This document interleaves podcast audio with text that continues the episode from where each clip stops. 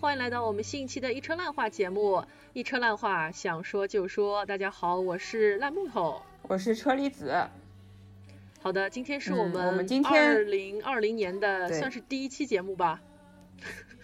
是的，是的，我们二我们在二零二零年录制的第一期节目，对，是二零二零年的第一期讲干货的节目，其实还是蛮扣紧这个时事的，因为在上个礼拜刚刚结束了金球奖的颁奖典礼。那一个大嗯新闻啊，对于中国的影迷来说，就是奥卡菲娜拿到了首座金球奖的呃亚裔影后，对她成了第一个拿到金球奖的亚裔影后。所以我们今天要聊的这个电影就是《别告诉他》。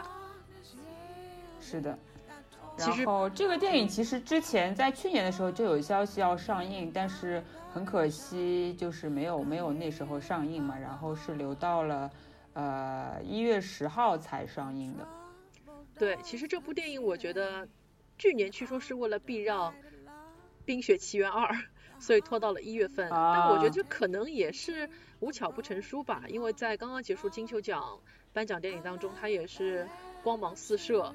所以放到现在来上映，其实也是给它多了一个背书嘛，毕竟现在也是有奖项来傍身了，那可能它的一个嗯，关注程度又更高了。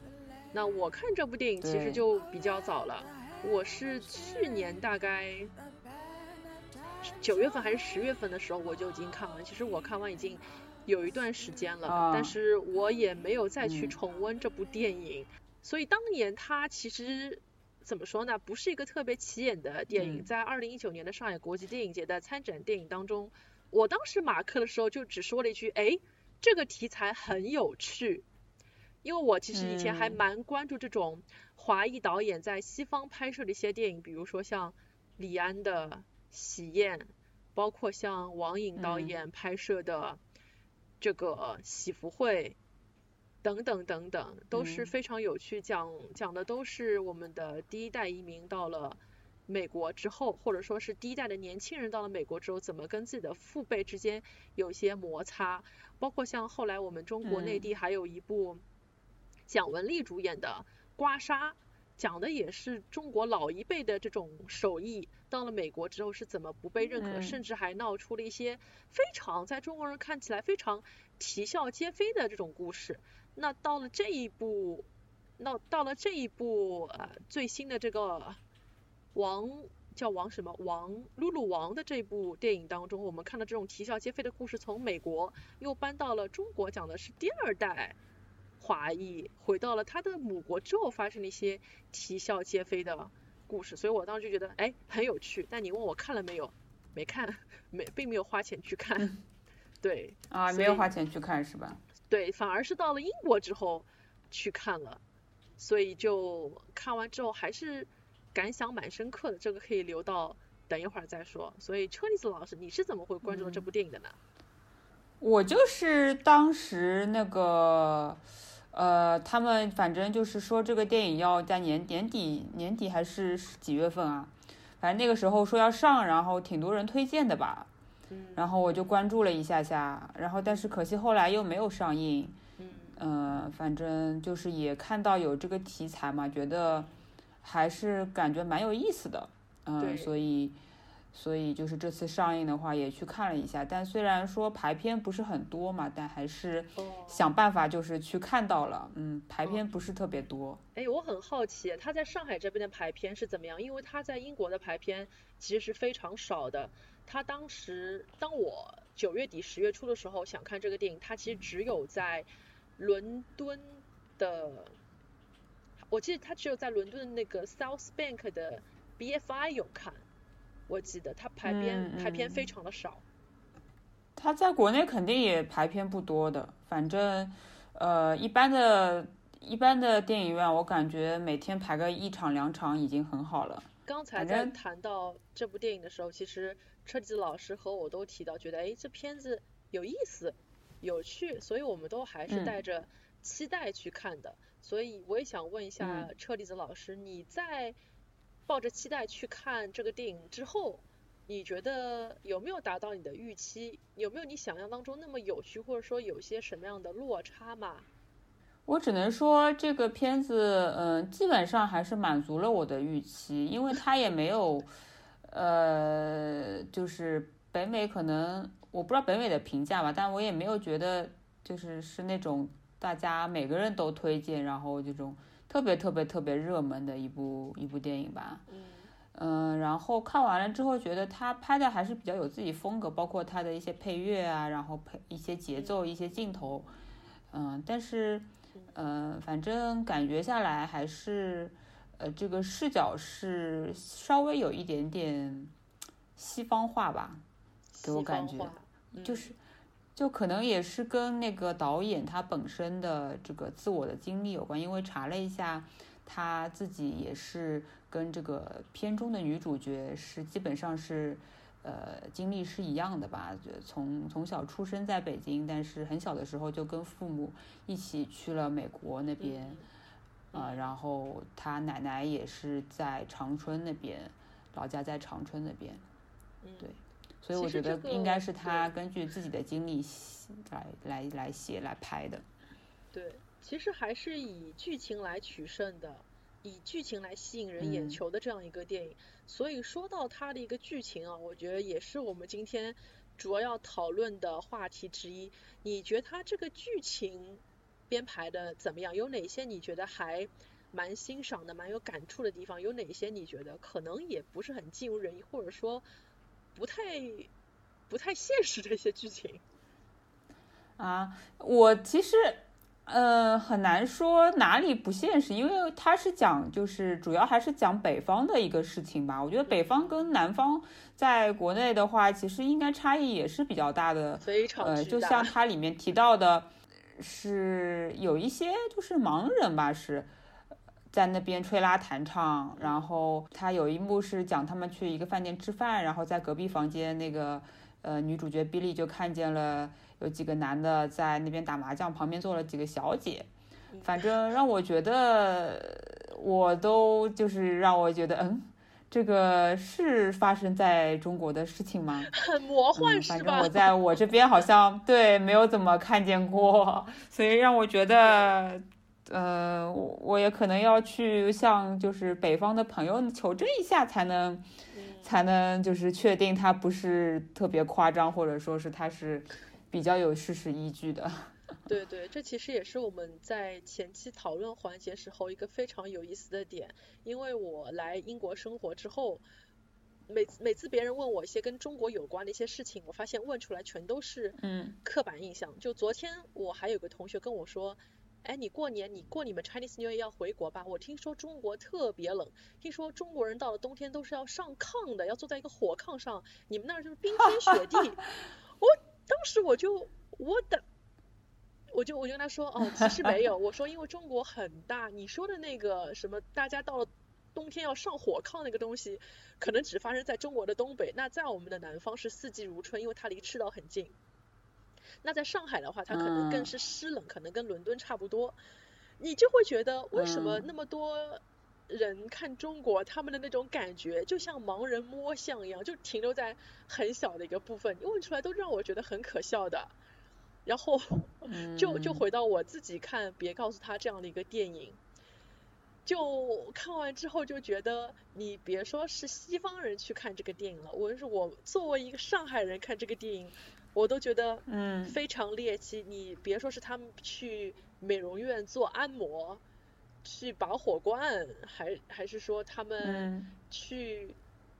吃圆台面，吃那种圆台面的喜酒，然后搭的像一个马戏团一样的草台班子，去要家长们轮流上台发言，这种结婚，在我看来都是非常非常陈旧落伍的那种那种感觉，我。自己都觉得很很不可思议，包括它里面，Billy 他第一天到了长春，他们去住一个宾馆，那个宾馆电梯还坏了，然后他们还有一个服务员儿，服务员穿的还非常毕恭毕敬的帮他去拎行李箱，一圈圈把他送上去，那种房间打开这种感觉，都让都让我觉得非常八九十年代的感觉，我我都觉得非常非常的猎奇，就别说是西方人了。所以我我我自己会觉得，我自己会觉得这个电影当中情节我我比较觉得不比较不太现实的一部分，就是关于中国东北的这样的一个描写，是不是会给美国观众或者说是西方观众带来一些刻板印象？他们会觉得，哎，中国到嗯现在肯定会吧？还是这个样子的，但是事实上并并没有，它可能代表的只是东北那两个地方的一些社会的一个现状，比东北小地方的一个东北小地方的一些社会的一些现状，以及东北小人物的一些市井的一些气息，包括它里面那个服务员儿还问他，哎，你从美国来的，哎，美国怎么样？中国怎么样？你就会觉得，嗯，其实如果说这个故事发生在上海，或者说是发生在广州这样的一些大城市，人与人之间的关系没有那么的热络，人与人之间其实相对于比较冷漠，就是你我管你是谁，我作为一个服务员，我不会跟你去唠嗑的。但可能这个在东北嗯那些小地方就很正常，就人人都比较热情。在北京也也可能会发生这样的事嗯情，因为我觉得在北方好像大家比较习惯于去聊天、去唠嗑、去比较那个自然的讨论一些比较私人化的事情吧。对，是吧所以这个电影我自己看来也像是一个万花筒一样，看看在幅员辽阔的中嗯国的那一边，你们的生活是怎么样的。然后我我看完之后的第一感觉，我当时在写这个豆瓣评论的时候，我甚至都没有写嗯中西方文化的差异的一些矛盾，因为这个片子的主要剧情还是讲，呃，我的奶奶得了绝症，我们一家人到底要不要告诉她？但是我看完之嗯后，我非常感同身受的是，想到了我自己的童年，还有我自己可能十八九岁、二十岁出头的时候和我父母相处的一些真实一些场面，在这个电影里面其实都被还原了。导演他在这个电影里面的一些细节处都放置了一些父辈和西化孩子之间的一些矛盾，比如说它里面嗯有另外一个家庭，奶奶有另外一个儿子是日本移民，他们一家从日本回来，但你发现不管是移民移到日本去了，还是移民移到美国去了，他们对待孩子的那些教育方法和我们还留在中国的一些父母对我们的教育方法是一样的。比如说，你这个孩子，你不要给家里添乱。还有就是，呃，有一幕，Billy 是跟他爸爸说：“爸爸，我觉得你不应该抽烟。”然后叔叔就说他说：“他是你爸爸呀，你怎么能跟你爸爸这么讲话？你爸爸抽烟的嗯事情你不能管。”包括像他们在嗯讨论要不要告诉奶奶，呃，真相的情况当中，他的两位这个男权的父辈对 Billy 都是一种比较打压的态度，就是我们家里上到这种要死人的大事，下到要不要抽烟的小事，你都没有话语权的，这个事情你不能管。然后就让我想到我小时候，就是我家里面也会有一些这种，可能比我高一个 level 的长辈，可能做了一些什么事情，可能举个例子，可能像这种呃搓麻将啊等等等等这样的一些这样一些事情。当我想对这样父辈的这样的一些事情去进行评头论足的时候，然后家长就会告诉你，侬还小嘞，搿种事体侬勿要去管伊呀，轮勿到侬讲个呀，嗯不要去管伊。对，就是就是觉得你就不要管，然后也不要去评论，对，吧就是就是你一方面这事儿这事儿跟你没有什么关系，然后第二，因为他是你的长辈，所以这事儿你就更轮不到你插手了。所以我我就会觉嗯得，可能这个电影带给我最大的感感触是，不管你是第几代移民，不管你是移到什么国家去，呃，只要你曾经是在中国这个土壤上成长起来的，你走到世界的任何角落，你都摆脱不了你的这样的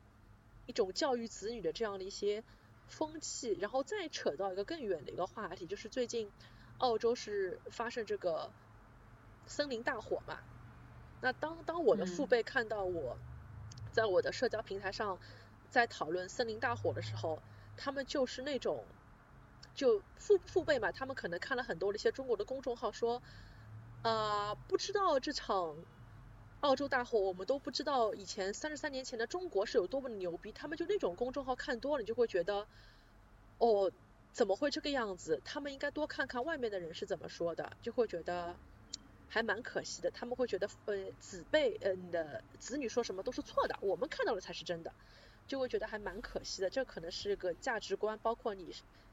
vision 方面的一些很大的一个差异。所以我会觉得奥卡菲娜这个角色在这个电影里面，她饱受的最大的一个困难就是。我我已经在美国长大成人了，我已经三十岁左右了，我已经独立生活了，也在美国可以以一个成年人的姿态去处理我人生当中的一些难题。但是回到我的家庭当中，我爸妈对我是一个打压的态度，我甚至想去看我的奶奶，我爸妈还跟我说，侬不要去了，飞机票侬也不要买了，爸爸妈妈自家去，侬就蹲了搿搭。所以我会非常感同身受奥卡菲娜这个角色，这个角色其实写的。非常好，这也是我觉得为什么她能够拿到呃外国影评人协会颁出的这个金球奖的最佳女主女主角的这样一个奖项，还是因为这个角色让太多人都感同身受了。对，嗯，我懂你的意思，就是呃，他是通过这个呃，就是 Billy 这个角色，然后他要到底首先的一个矛盾冲突点可能是嗯。他知道了奶奶患了这个绝症的消息之后，他想回国去看奶奶，但是他的爸爸妈妈就不让他回去。我觉得这首先就是一个第一个冲突点。那么他后来还是回来了。第二个冲突点都是到底要不要告把这件事情告诉奶奶，还是说把他蒙在让他蒙在鼓里就什么都不知道，反而就是可能心情更好。这是第二个冲突点。第三个冲突点可能就是。嗯，他要继续配合他们家的人一起，然后演完这场戏，就是他表堂弟这个结婚的这场戏。那么，就是在而且在这个这个演完这场戏，包括这筹整个筹备的过程当中，他又其实又发现了很多有一些很多细节在里面，就是嗯，国内的人的一些价值观跟他们在国外。呃，生长起来的人的价值观可能已经是有比较大的差异。比如说，他的是小姑嘛，是小姑就问他说：“哎，你怎么不回来？不不不回国呀？”然后国内这个现在发展的很好啊，你是回来的话就可以赚大钱啊什么的，对吧？那这个其实就让他很无语嘛，对吧？那场大家吃圆台面的饭桌戏，大家都抱着那种好像是在揶揄你们这些海归子女的那种。口吻，这个好像对，然后还有还有一对，然后还有一点是他妈妈问他妈妈和他爸，哎，是他妈妈那个问小姑的吧？说你为什么要让那个他就他儿子叫宝嘛，要去美国念书，国内就不好嘛，国内就不能读书嘛，美国就好嘛，万一他留在了美国怎么办？就是其实我觉得这个问题还是挺现实的吧。对，是发展，就是中国其实已经发展起来了，经济各方面可能已经不像是就是前十几年那样子，大家觉得美国什么都好，是吧？然后大家都要去美国发展，去美国淘金，其实已经不是了。所以其实就是中国本土的，就人的那个价值观、世界观，跟在美国那边的第一代移民、第二代移民，其实已经有了很大的差异。那么这个时候。对吧？反正肯定是会有很多的大家的互相的不理解，然后互相的一些矛盾或者冲突在那边的。对，没错，就是像车厘子老师说的一样，可能以前我们看的一些讲述中国人呃跟西方有些矛盾这样的电影，它的土壤都是发生在美国的。可是这部电影它是把这个故事搬到了中国，就是大部分的人他们还是要接受这个现实，是我毕竟还是一个中国人，我总有一天要。面对我本国的这个文化，以及我本国的一些亲子关系以及他们的价值观，我怎么来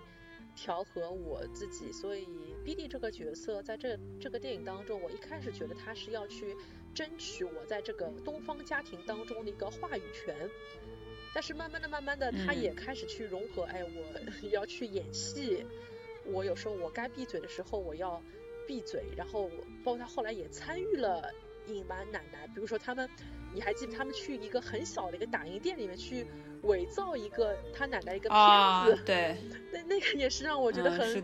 很搞笑的一点，所以它里面还是有他自己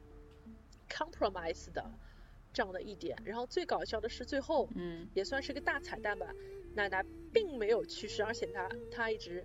健健康康的活到了今天。所以对于这样一个结局，嗯，车厘子老师，你会不会觉得它是一个太中和的一个结局？因为这个事情发展到后面，就是也没有谁对，也没有谁错，这个样子。就好像嗯 Billy 他之前的一些抗争，似乎到后面也就化为了一种泡影，因为最后都没事儿，什么事儿都没有。我觉得这个片子让我觉得最好的一点就是他没有把呃各种矛盾激化，也没有把呃各种可能比较魔幻的事情给拿出来说，但是他呃让比利就是这次回国，这次一个回国之旅，他可能慢慢的理解了说啊、国内。国内为什么是有这样子的一个习惯？说等当一个老人得了，呃，得了不治之症的时候，就是大家还是会瞒住他，不告诉他，让他快快乐乐的生活。他也开始理解了，这可能也不算是一个说谎，它是一个善意的谎言。嗯，然后是一个善意的谎。呃，我觉得这点让我觉得还就是他这种慢慢就是融入、慢慢理解的这个过程，让我觉得是挺好。我觉得可能西方观众在看这部电影的时候也。也是已经自己带入了这个比利这个角色，说，从一开始的非常不理解，因为在他们说当中有说嘛，在美国这个是犯法的，你不告诉病人真实情况，这个是犯法的，是不行的。嗯但是他就是通过整个的，就是事件的这个嗯发展，他自己慢慢也能够理解了说大家这么做的原因，包括到后来，因为他的奶奶确实是是比较乐观的，就是生活下去嘛，所以他也就没有再执着于到底是不是要把真相告诉奶奶。嗯，你有没有注意到，其实里面还有一个不能说比较隐形的角色吧，但比较可能没有那么嗯存在感那么高的角色，就是他的那个堂弟，他的日本回来的嗯堂弟。其实我觉得它里面的人物关系还蛮对仗，就是美国家庭有 Billy 这样一个让人伤脑筋的孩子，日本家庭那边也有一个嗯孩子，他们等于说都是海外归国子女。那在 Billy 这边有这样一个故事，我在想，那其实，在表弟那边啊，堂堂弟那边，堂弟也有他那边的故事，毕竟他其实更像是这场婚礼的一个主角。我们说是让他结个婚冲嗯冲喜嘛，所以我看到这个角色，他也是全程从他们第一次团聚一起吃圆台面，然后一直到结婚那天，他都是一个拆屋面孔。他这一路拆屋面孔下来，台词也不是很多。这个要这个要解释一下。嗯、你可以用上海话说呀。对，就是擦屋面孔，我觉得上海人说擦屋面孔 就是一个不太愉快的表情，呃，有点不快愉快，就是尴尬且不失礼貌的一个表情。我就觉得，其实我能理解，就是王子异导演他加入这样一个角色，他可能有点像是一个背景化的一个工具人，又需要他来演结婚这一嗯场戏嘛，又不知道这个嗯故事里面是不是他自己的故事里面是不是真的有堂弟这个人，或者说他只是呃剧本里面的一个原创的一个 角色。但我觉得这个角色他嗯难道不值得有些篇幅吗？因为整个电影当中，我觉得表呃堂弟，我是不是老是说表弟啊？好奇怪啊！啊，堂弟他是一个失语状态下的一个角色，因为他作为一个已经拥有了嗯自己的妻子、自己的家庭的这样一个成年男性，他在整个电影里面面对自己的父辈、面对自己的祖辈，他都是一言不发的。（括号可能是因为他讲日语不讲中文，中文不太好，不方便让他说台词，还是一个什么样的原因？他嗯都是处于那种 OK 结婚的事情你们说了算，我就过来嗯，演演啊戏这样我觉。我觉得，嗯，你让我想到，因为他这个日本是他们一家是去日本，呃，就是移民了嘛，嗯然后在日本长大的，我觉得可能也是，就是大家对日本人的一个一个刻板的印象，就是日本的，因为也是这种等级，就是或者说是长辈的这个是这个这个这个就是权威嘛，你就包括在那个职场也是都一样，前辈是那个你要非常尊尊敬的，所以他们可可能说他的这个角色也是一个比较比较就是刻板一点的印象，就是呃日本人比较顺从的性格，然后包括他的堂弟也从来没有起来反驳，对对，从来没有起来反反驳，或者说从来没有跟他的表呃堂姐是哎是堂姐吧。是堂姐一起说，哎，我们我们要不要告诉告诉这个奶奶？对我，我甚至在好奇，如果说有一个日本留洋背景的这样一个导演，他来拍表弟那边的故事，可能拍出来又是那种波澜壮阔的一个电影，就是表弟看上去默不作声，其实心里面已经一千匹草草泥马，堂弟一千匹草泥马在堂弟的心中已经。奔驰而过了，他在里面有一句台词，我记得他就是跟他的长辈们说：“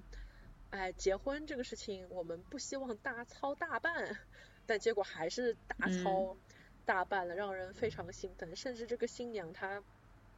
从头到尾就穿了一条蓝色的裙子，然后从喝喜宴开始，一直到他们在马路上面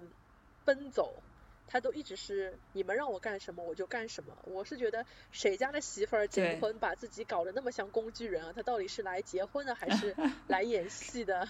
那稍微让人觉得，你别说，嗯，你别说，还真可能是来演戏的。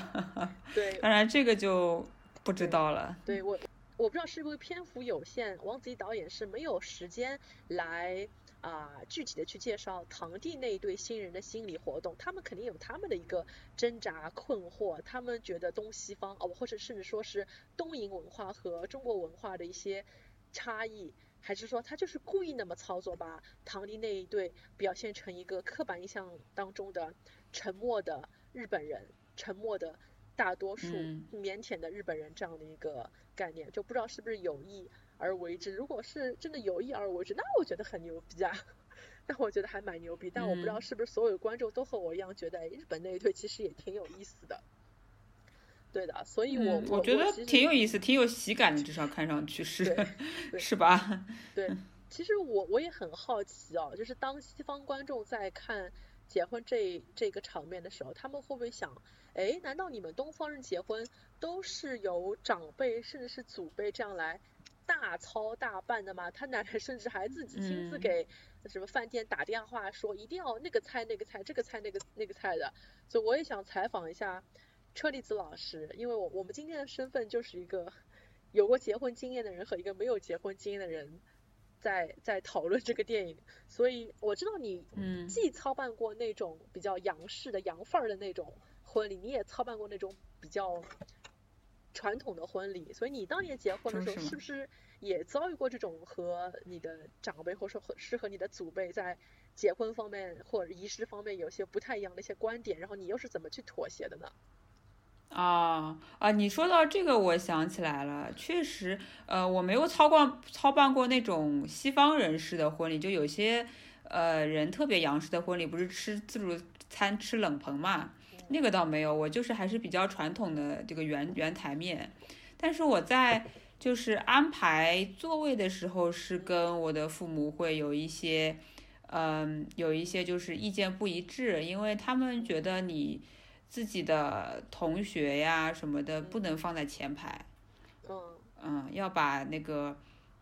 要把这个就是要把这个家人亲戚，然后把。一些他们的就是父母的一些朋友要放在前排，然后同学只能放在最末尾的地方。哦，嗯嗯，所以关于关于对这个是关于结婚这件事情，就是你你有一定的自主权，但是父母的意见也还是要参考，对吧？嗯，对对。然后呃，关于你说的这个，是不是说？可能就是他的奶奶帮他们全程操办这个婚礼，呃，我觉得还是有可能的，因为呃，第一点的话，他们本来就是匆忙回国，然后呃，在国内就是说在长春这个地方，其实他们也没有任何的朋友，也没有任何的，就是同事或者其他的那个有两个两个小孩之间的那个就是朋友也没有都带过来，也没有对吧？然后女方那边的就是亲戚也没有看到，是吧？然后主要就是呃奶奶这边的老同事、老同学。还有一些他们在中国家庭，中国这边的家庭的就是亲戚，所以其实如果是这么想的话，是是还是比较合理的，对。然后因为像我自己的话，我我有办过两场嘛，一场是在那个市区办的婚礼，是我自己比较操心的一个婚礼，还有一场是在那个呃，就是我在嘉定那边的那个呃婚礼，然后那场婚礼也是因为就是我爸爸妈妈他们邀请的。同事、同学什么的人实在是太太多太多了，对，然后他们也不能全都就是开车到那个市区来参加我在市区的婚礼，因为没有这么大的地方给他们做，所以等于是我当时也办了两场嘛。然后那场在嘉定的婚礼呢，我是全程都没有，除了我的衣服是我自己管的之外，其他的我全都没有管，对。包括各种布置，然后司仪，包括环节，我是一点都没有管，就全都是交给我父母的。回到这个电影本身啊，就和和你和你的经历相比，我觉得这个堂弟结的这个婚还是蛮聪明啊，因为他全程都没有自己的自主权，他甚至在拍婚纱照的时候，他还是奶奶去监督的，这个可能西方人看又觉得更 unbelievable 了。嗯。对，就就还是还是有点蛮蛮恐怖的这样的一个感觉哦。对的，对的，嗯，然后我们我们接下来聊一聊里面的演员吧。其中其实最受瞩目的还是我们的新科影后这个奥卡菲娜。那我其实也是才查了一下奥卡菲娜的一个资料，以前对她不是那么的了解。然后以前我第一次知道她是她演那个《摘金奇缘》，然后我才查了一下她的艺名。其实应该是念成 Aqua Aquafina，因为它的这个单词是取自于 awkward，就是很尴尬那个意思，是 Aqua Aquafina，就是很尴尬的菲娜吧，应该这么说。所以还蛮好记的这样的一个名字。那本名叫林家珍，就比较朴素的这样一个名字啊。所以我就像我前面说的，这个演员他真的是老天爷赏饭吃，正好是遇到了这样的一个角色。所以当年在看预告片的时候，我甚至不相信眼前的这个 Billy，他是演《摘金奇缘》里向搿只哇生七八一样的搿个亚洲的 super rich 有钞票 的人。侬侬去看下搿只电影，真的哇生七八一呀。对他当年还获得了，我是去之后去 check 一下。他当年还获凭《摘金奇缘》里向搿只，我生超巴西还获得了 MTV 电影奖最佳喜剧类表演奖，是不是非常夸张的这个这个演法？它里面极其夸张，就是演了一个又村又又村又土的一个超级有钱人，就是你想象一下吧，就是搿搿才真的叫伊个是亚洲人搿种刻板印象嘞。对，所以他也是比较有争议的，因为他作为一个电影演员，他演过的电影并不多，但是没有想到这样的第二也算是第二部比较比较著名的这样一部作品，就一下子拿到了影后，真的是让人很，可能有些人会觉得很很意外吧。嗯。但后来我其实，但是他这次奥斯卡好像没有提名是吧？对，我觉得他奥斯卡没有提名是我。其实意料之中的一个事情，因为金球奖它毕竟是外外国人影评人协会评出的奖项，那他作为一个少数派，那得到大家的投票也是很正常的事情。但奥斯卡本身它还是可能确实还没有那么待见这样的一部小成本电影吧。对，其实还是蛮在意料之中的。所以插句题外话，那我会觉得我非常喜欢的。Judy 拿奖几率又更高了，这个是题外话。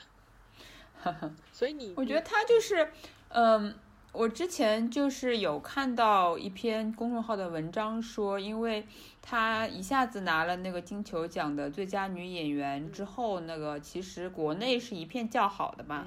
国内的媒体普遍好像说是，哎，她是华人之光，是华裔之光这样的。但你其实看她的成长经历，包括看她的那个。嗯，他是妈妈是那个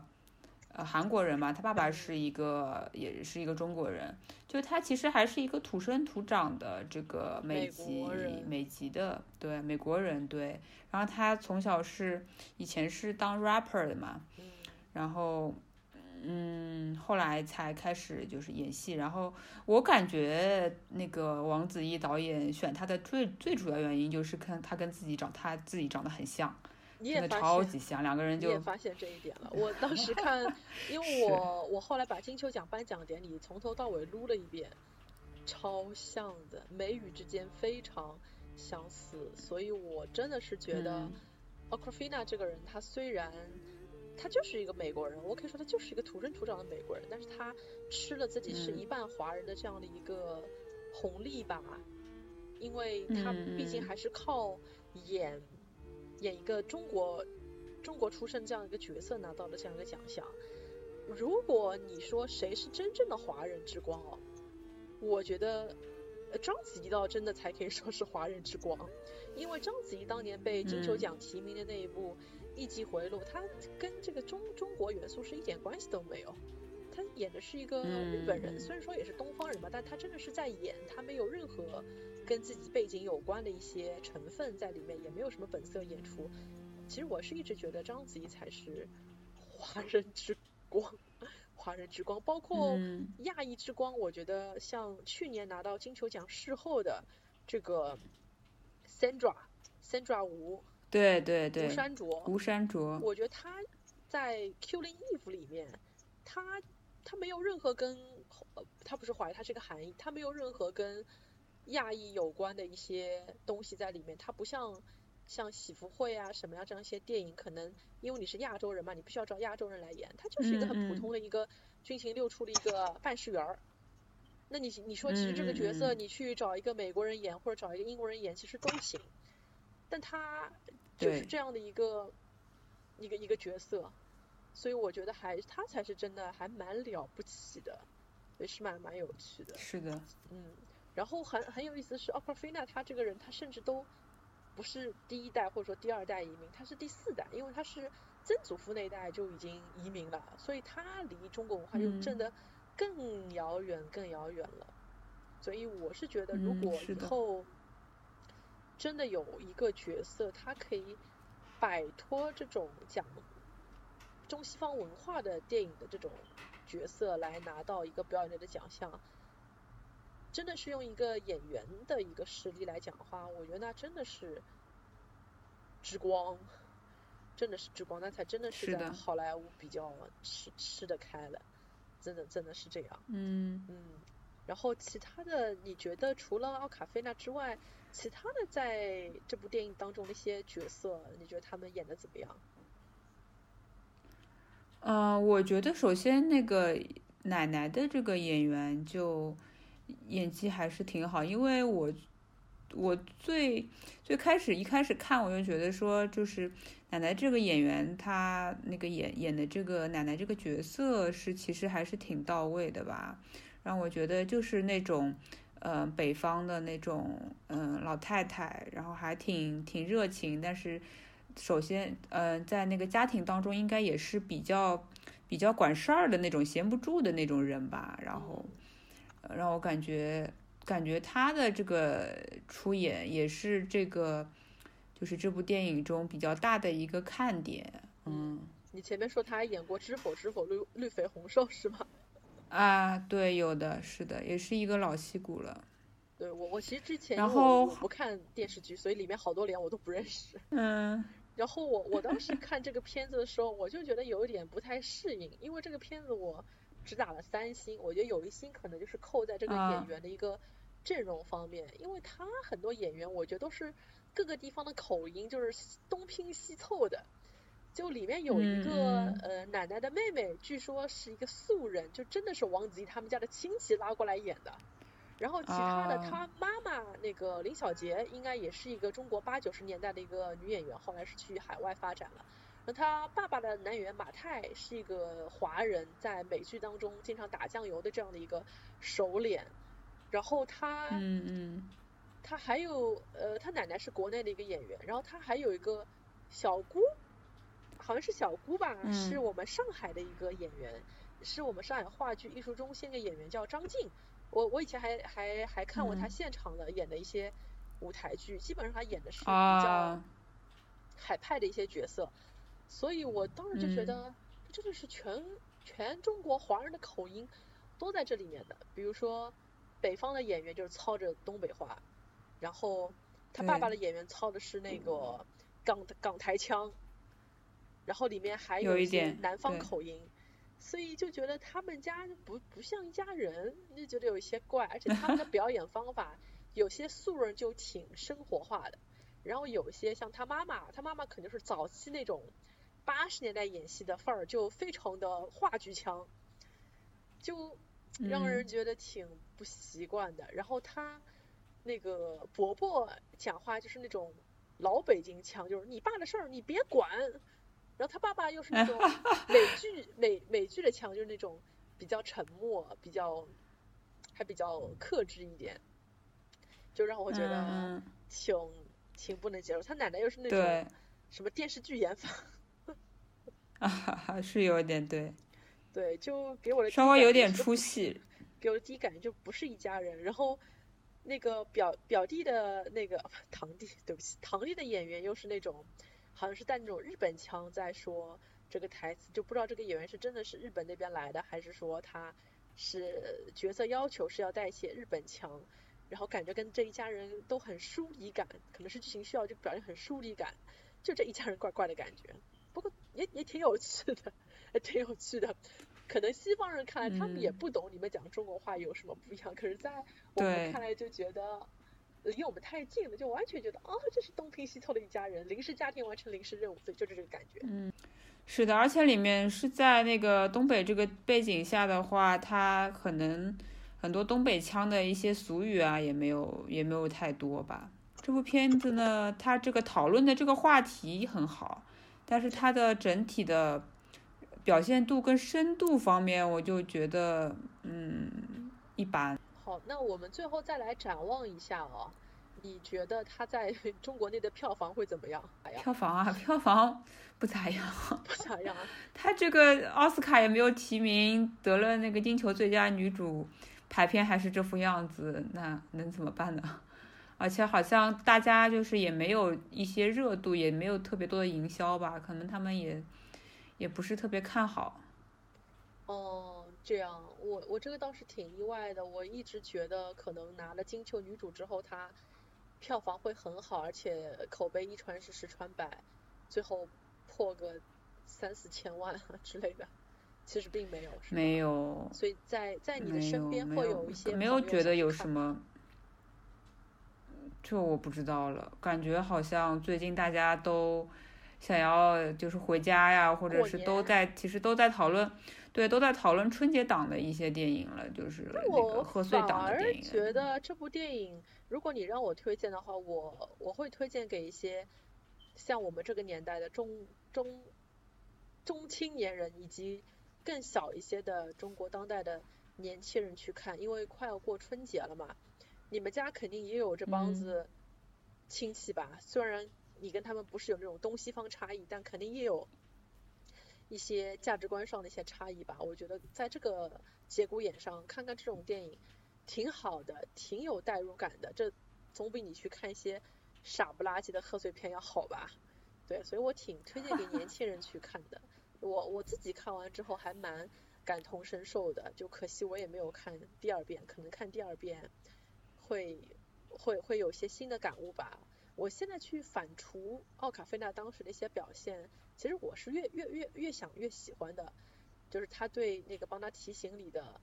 那个东北的酒店服务员儿说，呃，中国跟嗯美国呃不一样，不一样，不一样，不一样，不一样，不一样嗯，对你也没法说清楚，反正就是不一样。对，还是挺，挺有趣的一个小片子的。那我们也希望这部片子排片的情况能有所好转，越来越多的朋友会愿意去支持这样的可爱的小片子。也祝福奥卡菲娜嗯星途璀璨，希望露露王导演能拍出越来越多的好作品。因为作为一个华裔导演，或者说是一个女性导演，嗯，她在好莱坞能有一部这样的作品诞生是非常非常不容易的。之前看他和很多导演的一个圆桌会议的一个节目，他也说了，其实这片子刚开始根本就没有人愿意投资，美国的投资方说你这是中国的题材，你去中国拉投资吧。去中国拉投资，中国人说你就是是西方人，你去西方拉投资吧，就还 挺惨。他他最后他最后是因为做了一个播客，做了一个播客节目，在播客节目里面讲了这样的一个故事。他当时做完这个播客就说，哎，其实做做播客蛮好嘛。你看，通过做播客，几百万美国人都听了我的节目，我此生无憾了。我觉得我之前错了。我有猫饼啊！我拍什么电影啊？做做播客好嘞，也是 传播故事的一个好方法。他当时就已经开始进行自我洗脑了，你知道吗？就是要像我们一样觉得，嗯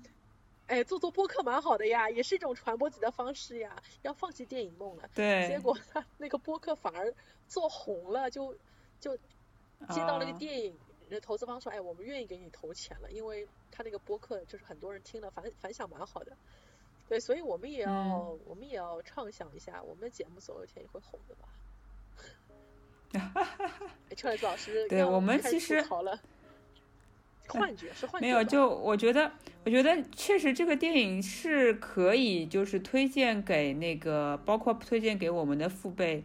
推荐给你爸爸他们去看一看的。因为我觉得，其实我们的父辈那一代的，嗯、就是人，他们的审美也是，其实还是比我们想象中要更加的，嗯，好一点更加的有品味，对，有品味一些，对对。但是我春节档之前跟我爸说，我请你去看中国女排吧。哈哈哈，中国女排也是要看的，对，嗯，但是我觉得我们为什么特意就是，嗯，想讲一讲这个电影，也是就是我们呃比较感兴趣的话题吧。我觉得也是我们节目的一个特色，就是我们不顾追不不会去故意去追热点，是吧？不会去聊自己可能不是特别想聊的话题，而是还是有自己的一个标准。把一些有意思，然后有说头的这个电影推荐给我们的听众。对，哎，怎么感觉像立了个 flag 一样的？我其实一直很感谢车厘子老师，一直很顺着我的心意在聊一些我看过的电影。就之前也是顺着我的心意去聊了那个《致命女人》，然后顺着我的心意去聊了《冰雪奇缘》，还有《无尽的时光》，要聊聊聊。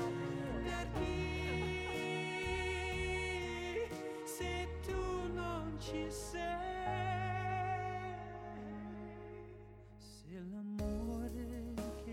peccato dalle forze.